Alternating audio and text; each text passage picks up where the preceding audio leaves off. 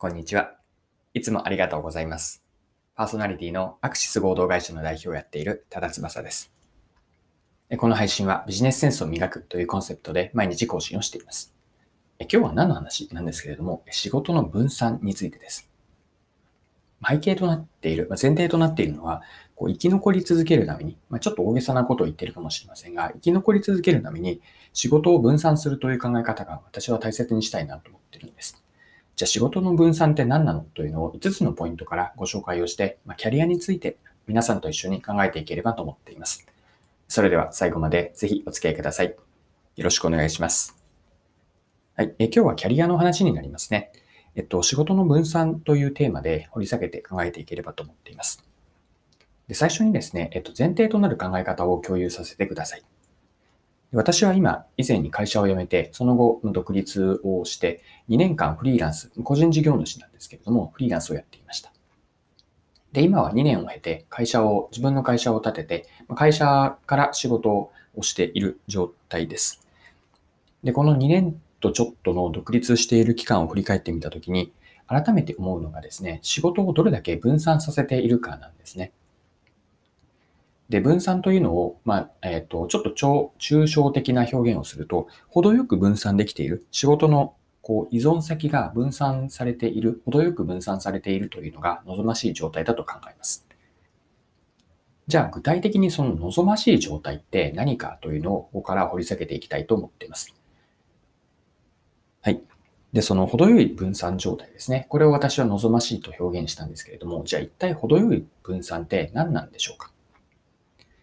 で、ここが私の今問いかけがあって、これを整理してみて、5つの視点で、5つの項目ですかね。5つの項目から分散ができている。自分の状況を把握するために5つのポイントから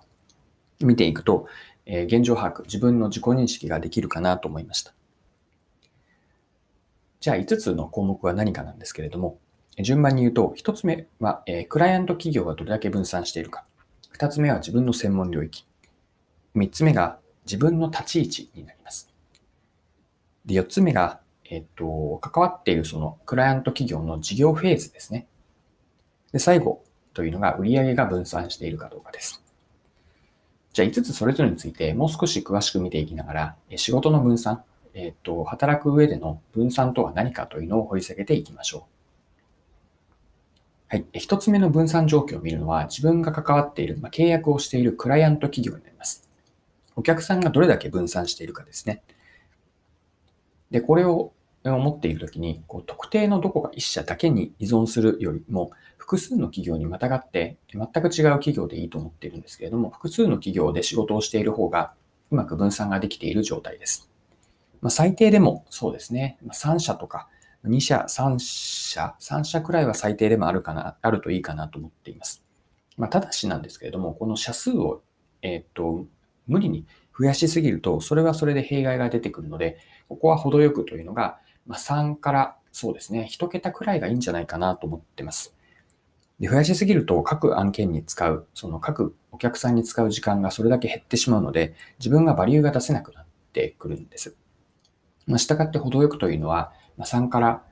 5とか1桁くらいで、えっと、分散できていると、程よい分散の観点で、まずはクライアント企業の数です。はい。で、二つ目の、えっと、分散の視点というのが自分の専門領域です。こう案件ごとに自分のどの専門スキルを活用しているかというのが、えっと、分散できているといいなと思ってます。じゃあ自分の専門領域って例えば何かなんですけれども、具体的に私の場合で言うと、戦略を作ったり実行する、うん、コンサルティングをする場合、あるいはマーケティング、マーケティングリサーチ、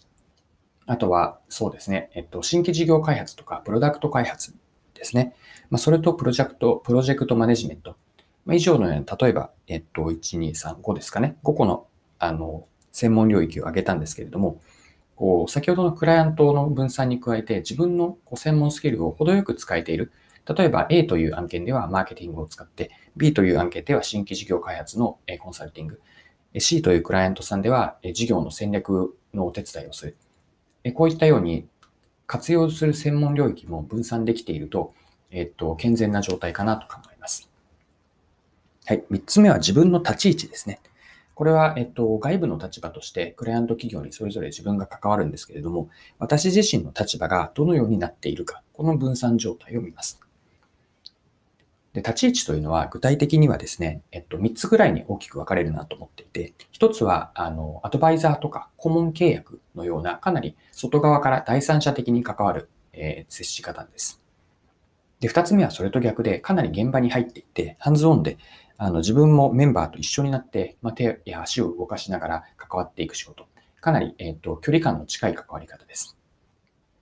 で、三つ目は、それと似たようなものなんですけれども、さらにこう自分の責任がより大きくなる、何かそのプロジェクトをリードするような立場での関わり方。まあ、以上のような、本当に外部のアドバイザー的なものなのか、プロジェクトをリードするようなものなのか、この立ち位置も程よく、あの、例えば全ての案件が顧問とかアドバイザーだけのようになると、現場感覚が薄れていくので、なるべく現場もありながら、一方でこう俯瞰して見られるようなアドバイザーとか顧問のような立場で分散できていると、えっ、と、健全かなと考えます。はい。四つ目がクライアント企業で関わる、そのお仕事で関わる事業のその事業フェーズになります。で、事業フェーズというのは、えっと、大きく3つあるかなと思っていて、あの、0を1にするような、本当に新規の立ち上げのフェーズなのか、あるいは1から10にするような立ち上げができて、じゃあこれから拡大していくときなのか、または10を100にするといったような、一旦の拡大期が終わっていて、より今後は安定運用に入っていくような事業なのかです。この事業フェーズどれかによって関わるのも、例えば、えっと、安定しているような成熟期に入っている事業ばかりではなくて、どこかでは、うんと、これから新規事業を立ち上げる01の仕事をしても入れておくといったような、まあ、01ばっかりでもないし、10を100にするような安定期の仕事ばかりではなくて、えっと、プロダクトライフサイクルで言うと、導入期の仕事、成長期の仕事、そして成熟期にある事業の仕事、この3つをバランスよく関われていると、この事業フェーズという観点からも分散ができています。はい。最後は売上ですね。これは、あの、クライアント企業のところと少し関わってくるんですけれども、特定の一社だけから、あの、極端に売上の配分が多いわけではなくて、クライアント企業も、まあ、数多くというわけではない、いくつか分散しているんですけれども、それに応じて売上もしっかりと分散ができている。まあ、例えば、そうですね、4社とか3社、5社あったとして、まあ、均等とは言わないまでも、それぞれから程よく売上が分散していて、どこか1社に売上の面からでも依存しすぎていない状況、これが、えっと、売上の観点から分散ができている状況です。はい。以上のような5つの観点をご紹介したんですけれども、もう一度、えっと、どういった観点で自分の事業、仕事が、働き方が分散できているのかというと、1つ目が関わっている、まあ、契約しているクライアント企業です。2つ目が、え使う自分の専門領域。3つ目が自分の立ち位置。4つ目が事業フェーズですね。最後、売上の分散。まあ、以上から自分の仕事がどれだけ分散しているか、まあ、程よくといったように、あの、絶対的な唯一の正解があるわけではないんですけれども、少なくとも何か一つだけ、え極端にこう偏っていないかどうかというのをチェックするようにしています。はい。え今回も貴重なお時間を使って最後までお付き合いいただきありがとうございました。この配信はビジネスセンスを磨くというコンセプトで毎日更新をしています。次回もぜひ聞いてみてください。また、フォロー、チャンネル登録をしていただけると新しい配信を見逃すことがなくなります。まだの方はぜひフォロー、チャンネル登録をよろしくお願いします。それでは今日も素敵な一日をお過ごしください。